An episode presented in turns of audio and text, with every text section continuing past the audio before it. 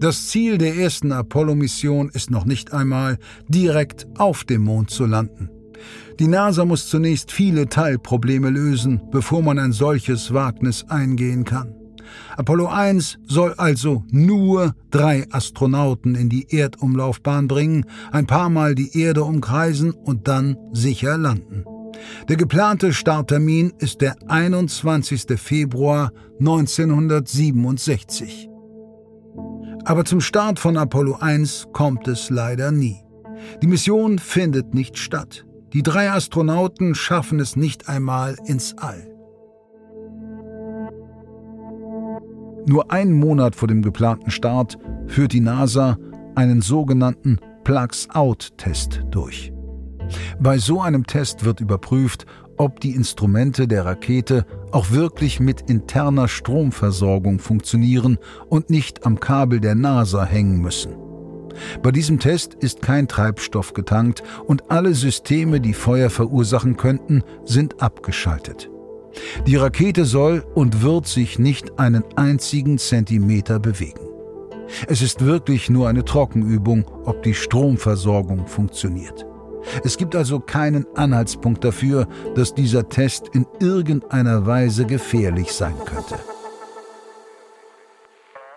Um 13 Uhr betreten die Astronauten Virgil Grissom, Edward White und Roger Chaffee das Kommandomodul des Raumschiffs. Sie tragen ihre Raumanzüge und werden in ihren Sitzen festgeschnallt. Als der Test losgeht, gibt es immer wieder Probleme. Dauernd bricht die Kommunikation ab, Geräte funktionieren nicht und der Test verzögert sich andauernd. Astronaut Virgil Grissom beschwert sich bei der NASA. Wenn wir nicht mal von hier bis drei Gebäude weiter kommunizieren können, wie sollen wir es dann jemals vom Mond aus schaffen? Eine Stunde nach dieser Nachricht passiert etwas Schreckliches. Vermutlich gibt es eine Art Kurzschluss. Ganz klar ist das bis heute nicht. Aber nur wenige Sekunden später hat sich die mit reinem Sauerstoff gefüllte Kabinenluft entzündet. Das Feuer breitet sich explosionsartig aus.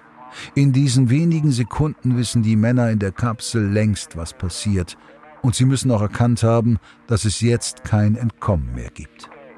Die Aufzeichnungen aus dem Cockpit sind teilweise schwer zu verstehen, aber Astronaut Roger Chaffee ist vermutlich der Erste, der etwas sagt, das sich wie Fire, also Feuer, anhört. Zwei Sekunden später ist Edward White zu hören, der ruft Wir haben ein Feuer im Cockpit. Das Feuer breitet sich innerhalb von Sekunden in der gesamten Kabine aus. Wir haben ein schlimmes Feuer, schreit Roger Chaffee, die Stimme voller Panik. Danach hört man nur noch Schreie. Nur 17 Sekunden nach dem ersten Anzeichen eines Feuers hört man die Besatzung zum letzten Mal. Techniker, die direkt an der Rakete stehen, eilen sofort zu Hilfe, aber die Luke des Raumschiffs lässt sich nur von innen öffnen. Außerdem ist sie durch mehrere zusätzliche Schlösser verriegelt, die mit einer Zange gelöst werden müssen. Der Luftdruck im Inneren des Moduls ist außerdem viel höher als draußen. Die Kapsel muss erstmal entlüftet werden, sonst kann man sie gar nicht öffnen. Die Techniker versuchen ihr Bestes, um irgendwie zur Luke zu kommen, werden aber immer wieder durch die Hitze und den Rauch zurückgedrängt. Erst fünf Minuten nach Ausbruch des Feuers gelingt es ihnen endlich, sie zu öffnen. Die Hilfe kommt viel zu spät. Alle drei Astronauten sind bereits tot. Die Männer sind gestorben, weil die Verantwortlichen bei der NASA offensichtliche Fehler übersehen haben. Um den Wettlauf zum Mond zu gewinnen, ist die NASA unvorsichtig geworden. Und diese Fahrlässigkeit hat nun drei Leben gekostet. Interrupt our normal programming in order to bring you this special report from NBC News. Here is Bill Ryan. Good evening. Astronauts Virgil Grissom, Edward White, and Roger Chaffee have been killed in a flash fire during a rehearsal of the countdown and launch of the Apollo flight they were to have made on the 21st of next month. Neben Gene Kranz ist auch Jerry Griffin Flugdirektor in Mission Control. Er war bei der ersten Mondlandung dabei und bei Apollo 13. Als all das passiert, steht er direkt neben Gene Kranz. Heute ist Jerry 88 Jahre alt, aber diesen Tag wird er nie vergessen. And I was in the control center the night of the fire, which killed three of our good friends. And we were down. We didn't fly for almost two years. And essentially, what we did was it was redesigned to take everything flammable out of it, anything that would burn. Am Montagmorgen, nur drei Tage nach dem Unfall, ruft NASA-Flugdirektor Gene Kranz eine Sitzung in Mission Control zusammen. Der ganze Raum ist am Boden zerstört. Drei Kollegen, drei Freunde sind gestorben. Gene Kranz hält eine Rede. Diese Rede ist als Kranz Dictum bekannt, auf Deutsch sowas wie Kranz-Gesetz. Es gilt bis heute als eine Art Kodex für alle Menschen, die in Mission Control arbeiten. Leute, die Raumfahrt wird Nachlässigkeit, Unfähigkeit und Vernachlässigung niemals dulden. Irgendwo, irgendwie haben wir es vermasselt. Ich weiß nicht, was der Untersuchungsausschuss als Ursache finden wird, aber ich weiß, was ich schon längst als Ursache sehe. Uns. Wir sind schuld. Wir waren nicht vorbereitet. Wir haben unseren Job nicht gemacht. Wir haben die Würfel rollen lassen und einfach gehofft, dass sich die Dinge bis zum Start schon regeln würden. Dabei wussten wir, dass wir dafür ein Wunder brauchen. Wir haben den Zeitplan immer weiter verschoben und darauf vertraut, dass das schon laufen würde. Von diesem Tag an wird dieser Raum für zwei Worte bekannt sein. Tough und kompetent.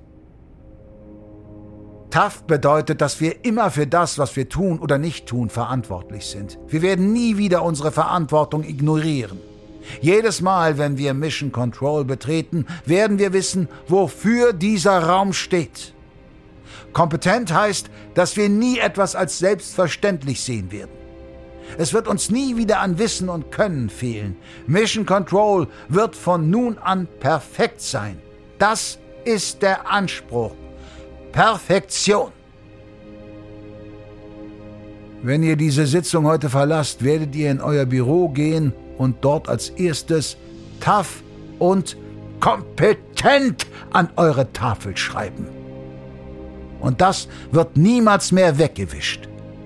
Verstanden? Jedes Mal, wenn wir diesen Raum betreten, werden diese Worte uns an den teuren Preis erinnern, den Grissom, White und Chaffee da bezahlt haben. Diese Worte, tough und kompetent, das ist der Preis, um ein Teil von Mission Control zu sein.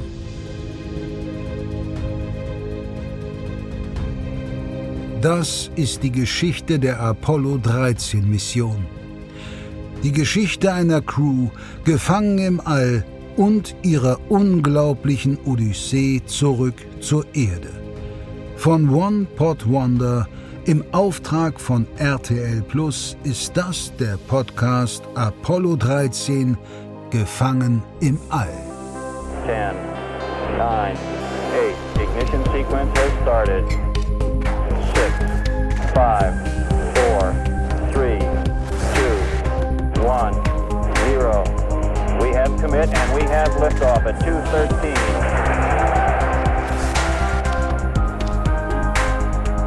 Dynamics officer says the trajectory looks good. We show one half mile in altitude at this time. is now stationed in the Mission Control Center looking at possible alternate missions as we have an apparent serious oxygen leak in the cryogenic oxygen in the service module.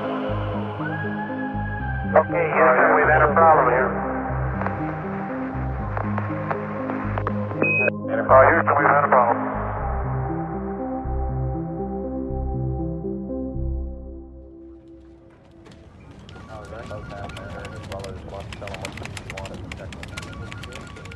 Gene Kranz, der Flugdirektor der Mission, steht im hinteren Teil von Mission Control. Seine Arme sind verschränkt und eine Zigarette hängt qualmend aus seinem Mundwinkel heraus. Als Flugdirektor hat man wohl eine der einfachsten Stellenbeschreibungen der Welt. Sie ist nur zwei Sätze lang. Der Flugdirektor kann alle Maßnahmen vornehmen, die für die Sicherheit der Besatzung und den Erfolg der Mission erforderlich sind. Im Verlauf der gesamten Mission gibt es keine höhere Instanz. Der Augenblick, in dem er hört, dass die Astronauten ein Problem haben, da blickt er auf. Gene Kranz drückt die Zigarette aus, zieht sofort eine neue aus der Packung, zündet sie an und nimmt einen tiefen Zug. Seine Hände zittern nie. Wenn er in Panik gerät, gerät auch sein Team in Mission Control in Panik. Wenn Mission Control in Panik gerät, geraten die Astronauten an Bord des Schiffes in Panik. Wenn die Astronauten in Panik geraten, sterben sie. So einfach ist das. And we didn't panic. We never talked to each other about not getting them home. Our idea was, let's get them home now. We've had a problem. Niemals panisch werden. Dafür steht Mission Control und die NASA. Jede Apollo-Mission ist eine Abfolge vieler, vieler Probleme. Irgendeine Lösung gibt es immer. Man muss sie nur finden. Ein Problem muss nicht das Ende der Mission bedeuten. Ein Problem darf nicht das Ende der Mission bedeuten. Mein Name ist Felix Huber, ich bin Direktor im Raumflugbetrieb und Astronautentraining im Deutschen Zentrum für Luft- und Raumfahrt. Da gibt es diese berühmte Stelle, wo, wo der Kommandant sagt, Leute, wir werden das jetzt hier nicht eine Stunde lang diskutieren und hinterher festzustellen, wir sind noch immer in der gleichen Situation. Ich kann mich auch darüber aufregen, dass es nachts dunkel wird, es bringt bloß nichts. Und das ist einfach sowas, Dinge zu diskutieren, die ich nicht ändern kann, machen in so einem Fall keinen Sinn. Die lässt man einfach weg. Kranz vertraut seinem Team und deren Fähigkeiten, schwierige Probleme zu lösen. Sie haben das schon viele Male bewiesen und er weiß, dass sie ihn nicht im Stich lassen werden. Aber was drei Jahre zuvor mit der Apollo 1 Crew passiert ist, das geht ihm immer wieder durch den Kopf. Jedes Mal, wenn etwas nicht nach Plan verläuft, hört Kranz die Schreie wieder in seinem Kopf. Die Schreie der drei Astronauten Grissom, White und Chaffee. Jede Person in Mission Control muss bei Problemen daran denken. Wir waren nicht vorbereitet, wir waren zu langsam, denkt Gene Kranz. Das wird ihm nie wieder passieren. Doch jetzt gerade könnte das wieder passieren. Jetzt gerade sind drei mutige Männer weit entfernt im tödlichen Vakuum des Weltraums. Und sie vertrauen auf Kranz. Er wacht von der Erde aus über sie. Er ist verantwortlich. Die Entfernung zwischen Apollo 13 und Mission Control lässt sich zwar in Kilometern beschreiben, aber diese Zahl ist so derart groß, dass man es kaum fassen kann. Es könnten genauso gut Lichtjahre sein. An der Situation ändert das auch nicht mehr viel. Mit den Astronauten können sie nur sprechen. Physisch sind sie unerreichbar. Die Apollo 1-Mission hat auf der Erde stattgefunden und trotzdem ist die Besatzung gestorben. Diesmal ist das Raumschiff noch viel, viel weiter weg. Aber einen Vorteil gibt es. Sie haben mehr Zeit zu reagieren, sie können sich eine Lösung überlegen. Noch brennt es ja immerhin nicht in der Apollo 13. Die Erfahrungen aus fast einem Jahrzehnt Raumfahrt können jetzt leisten, was die Technik nicht schafft. Das sind die stärksten Waffen im Arsenal der NASA Erfahrung und Fantasie. Wenn diese beiden Dinge zusammenkommen, dann ist alles möglich. Mission Control verlässt sich auf die gesammelte Kreativität und einen gemeinsamen Kodex. Sie werden tough und kompetent bleiben bin Karin Sturm. Ich bin Expertin für Weltraumgeschichte, speziell die Apollo-Flüge. Dieser Satz aus dem Film Failure is not an option ist zwar so nie gesagt worden in Mission Control, aber es war die Einstellung, es war die Mentalität. Das zweite, Houston, wir hatten hier ein Problem, erklingt aus dem Lautsprecher. Als Mission Control diesen Notruf hört, wird der kollektive Pulsschlag deutlich schneller. Und nicht nur hier, auch an Bord des Raumschiffs. Mission Control kann das sogar sehen. Die medizinischen Daten der Astronauten werden über kleine Messgeräte direkt am Körper an Mission Control übertragen. Trotzdem, die Stimmen bleiben ruhig, kein Anzeichen von Panik. Sekunden später meldet Hayes, Okay, uh, right now, uh, Houston, Im Moment, Houston, sieht der Strom noch gut aus und wir hatten einen ziemlich großen Knall in Verbindung mit den Warnsignalen. In Mission Control kann niemand, nicht einmal Gene Kranz, die Krise sehen, riechen oder anfassen. Alles läuft über Instrumente auf winzigen TV-Boxen, auf denen ein kompliziertes Muster aus Zahlen flackert. Mit jeder Minute wird das ungute Gefühl in Kranz immer schlimmer. Man weiß einfach nicht, was schiefgelaufen ist, was dort oben im All passiert ist. Nur eines ist absolut klar. Etwas stimmt hier ganz und gar nicht. Jim Lovels Bericht passt zu den Daten, die Mission Control auf ihren Computern sehen. Jede Warnmeldung, die man sich vorstellen kann, ist gerade aktiviert.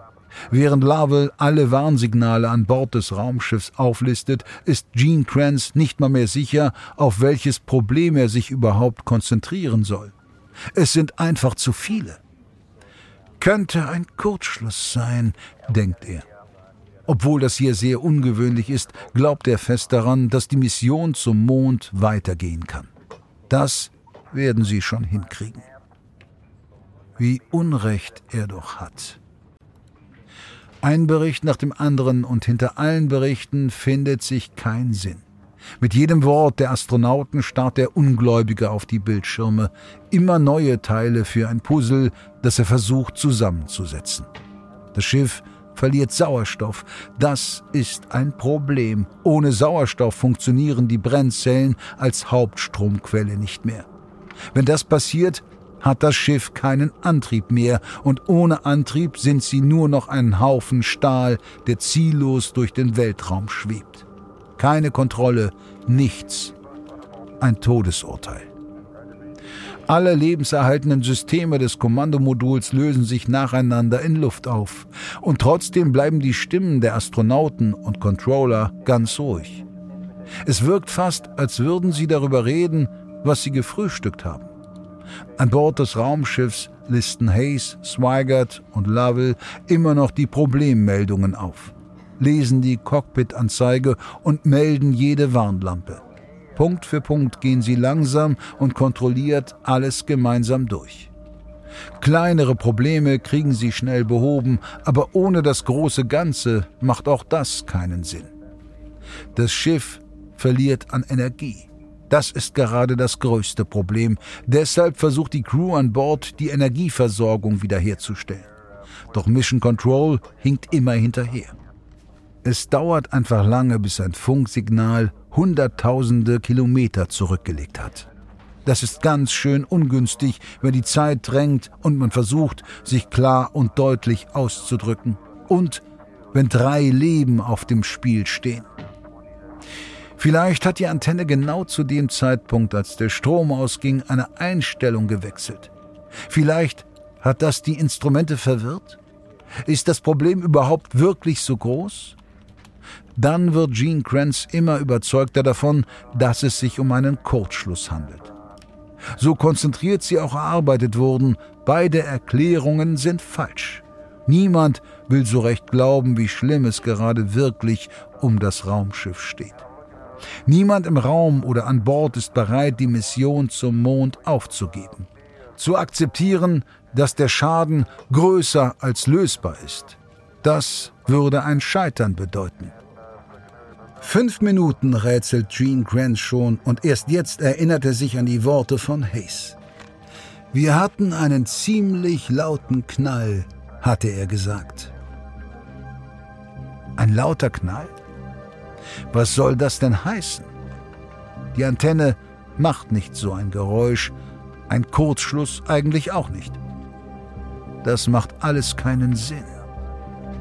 Einer seiner besten Männer, der Capcom, an diesem Tag reißt Gene Kranz aus den Gedanken.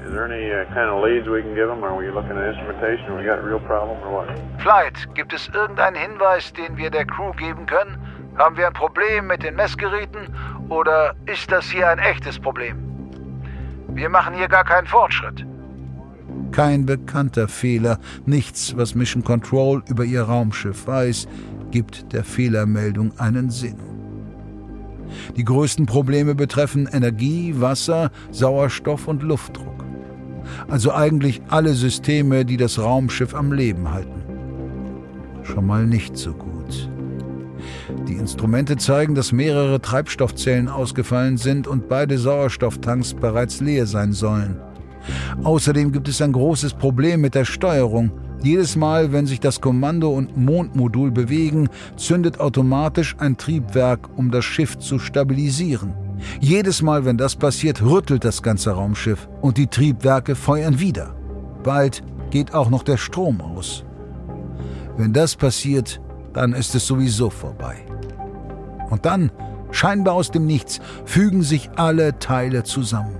Die Stimme von Jim Lovell, dem Kommandanten des Raumschiffs, schallt durch Mission Control. Wenn ich aus dem Fenster schaue, sieht es so aus, als würden wir etwas ablassen. Dann noch einmal. Diesmal mit mehr Nachdruck.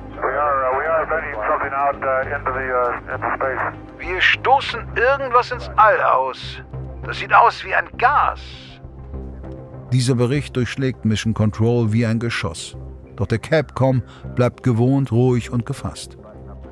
Kannst du mir das ein bisschen erklären? Woher kommt das Gas? Ich sehe es gerade aus Fenster 1, antwortet Lovell und gibt dabei gerade so viel Details, wie er aus seinem engen Blickwinkel sehen kann. Okay, Leute, sagt Gene Kranz nun. Lasst uns darüber nachdenken. Was könnte hier abgelassen werden? Hat irgendjemand eine Idee? Fast der ganze Raum weiß nun, was hier passiert sein muss. Ein Gastank wird als leer angezeigt und eine Gaswolke umgibt das Schiff. Das muss miteinander zu tun haben. Und wenn diesem Schlamassel auch noch ein lauter Knall zuvorkommt, nicht gut. Der Raum beginnt zu erkennen, dass die Apollo 13 Mission sich nach einem triumphalen Start in eine Shitshow verwandelt hat. Es muss eine Explosion gegeben haben. Die Tanks und die Brennstoffzellen müssen dabei zerstört worden sein. Mission Control fällt wie im freien Fall auf den Boden der Tatsachen. In nur wenigen Minuten werden sie den restlichen Sauerstoff verloren haben. Dann geht der Strom aus. Dann ist eine dunkle Raumfähre ohne Strom, Licht oder Wasser mit Vollgas auf dem Weg in die Leere des Weltalls. Über 300.000 Kilometer von der Erde entfernt. Mit drei schutzlosen Astronauten im Inneren. Die Katastrophe ist jetzt nicht mehr zu verhindern. Wir stecken schon mittendrin Warum hat es eine ganze Viertelstunde gedauert zu begreifen, was hier abgeht ärgert sich Kranz. Es gibt keine Mondmission mehr. Es geht nur noch um eins, ums Überleben.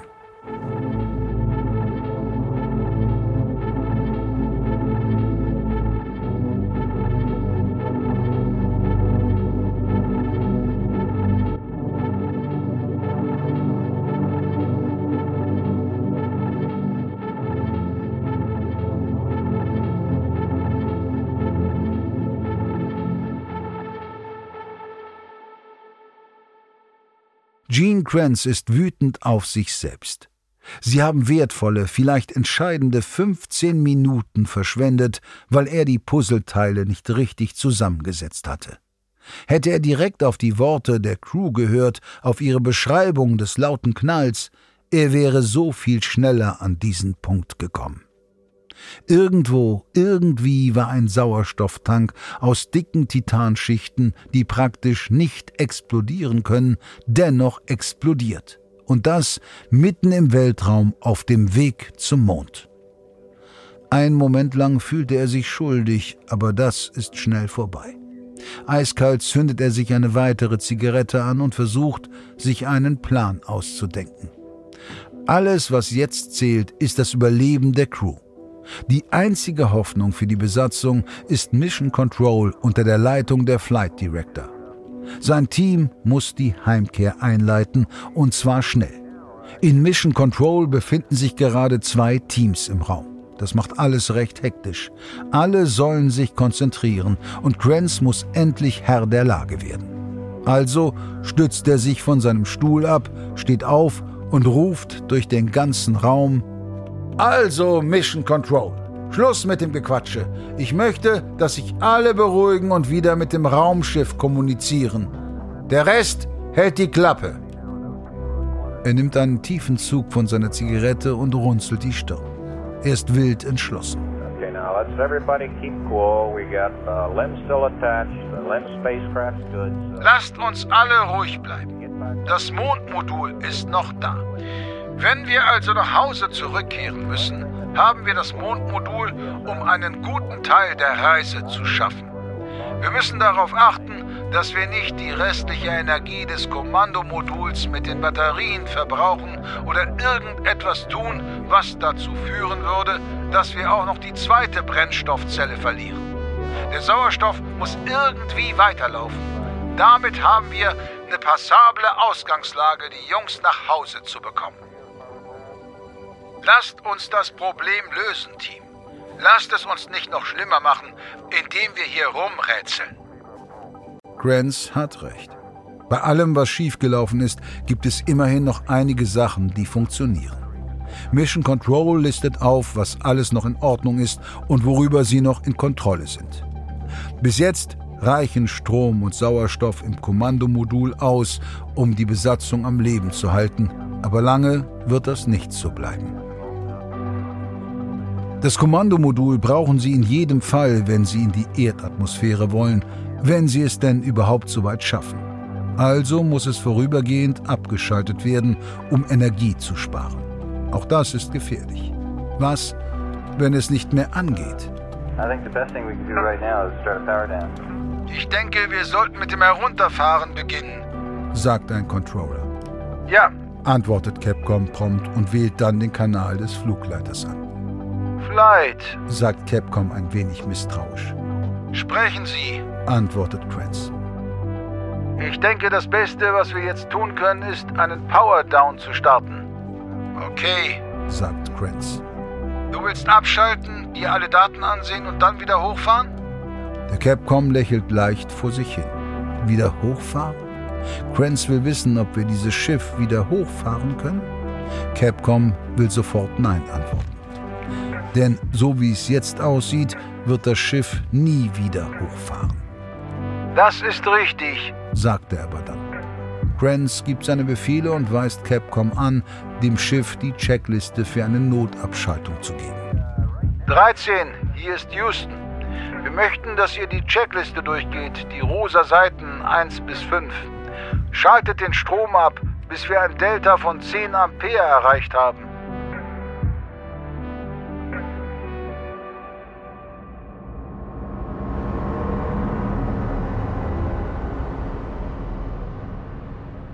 Zurück im Raumschiff wird die Bedeutung dieser Botschaft sofort klar. Alle drei Astronauten haben diesen Moment befürchtet. Lovell sieht Zweigert und dann Hayes an und lächelt. Der Kommandant und seine Mannschaft wissen, dass diese Mission am Ende ist. Die Astronauten nicken sich zu und der Pilot des Kommandomoduls macht sich auf den Weg zum unteren Raum, um die Notfall-Checkliste zu holen. Während Hayes ihm über die Schulter schaut, beginnt Zweigert die Schritte durchzugehen, die das Raumschiff teilweise in Schlaf versetzen. 13 Houston, uh, you copy our uh, power down request?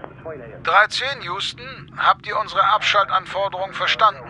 fragt Capcom, als er immer noch keine Antwort von Zweigert oder Lovell hört, Roger, Jack, wir machen es gerade. sagt Zweigert. Es sind die rosa Seiten, die Notseiten 1 bis 5. Wiederholt Capcom, um sicher zu gehen. Okay. Beruhigt Zweigert ihn. Den Strom abschalten. Sagt Capcom wieder. Okay. sagt Zweigert. Diesmal mit mehr Nachdruck. Kommandant Lovell lässt den Kopf sinken. Das war's. Das war nicht seine Reise zum Mond.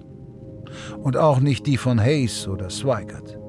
Ein lebenslanger Traum zerplatzt. Also gut, Jungs, sagt Lovell. Wir haben gerade den Mond verloren.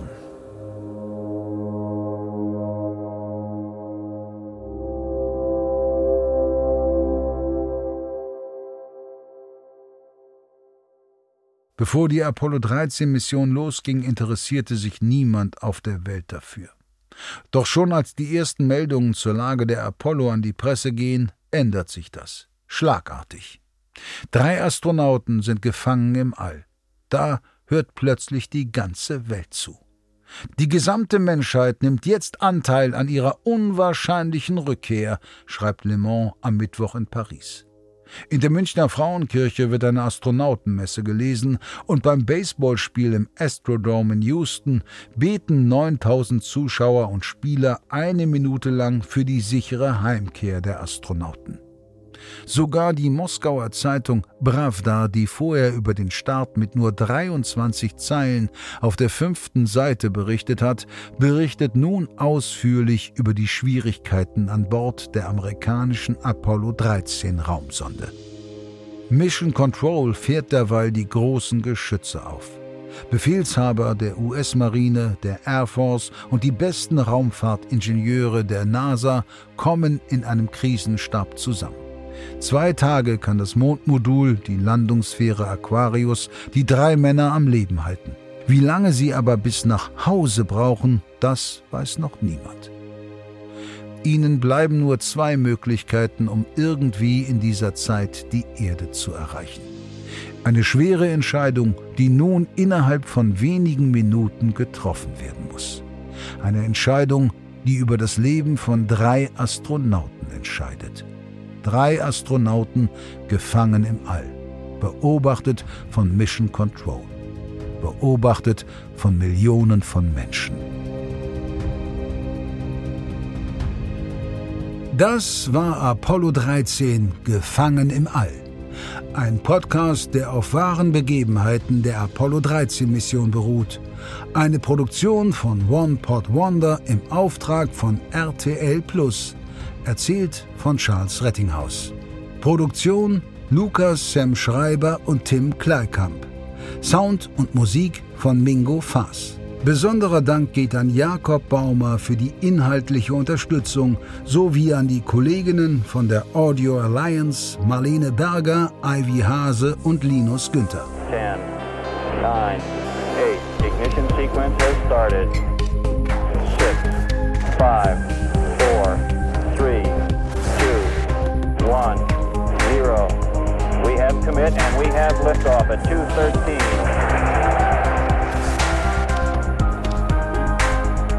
Flight dynamics officer says the trajectory looks good. We show one half mile in altitude at this time. Is now on station in the Mission Control Center looking at possible alternate missions as we have an apparent serious oxygen leak in the cryogenic oxygen in the service module. Okay, we've had a problem here. Uh, Houston, we've had a problem.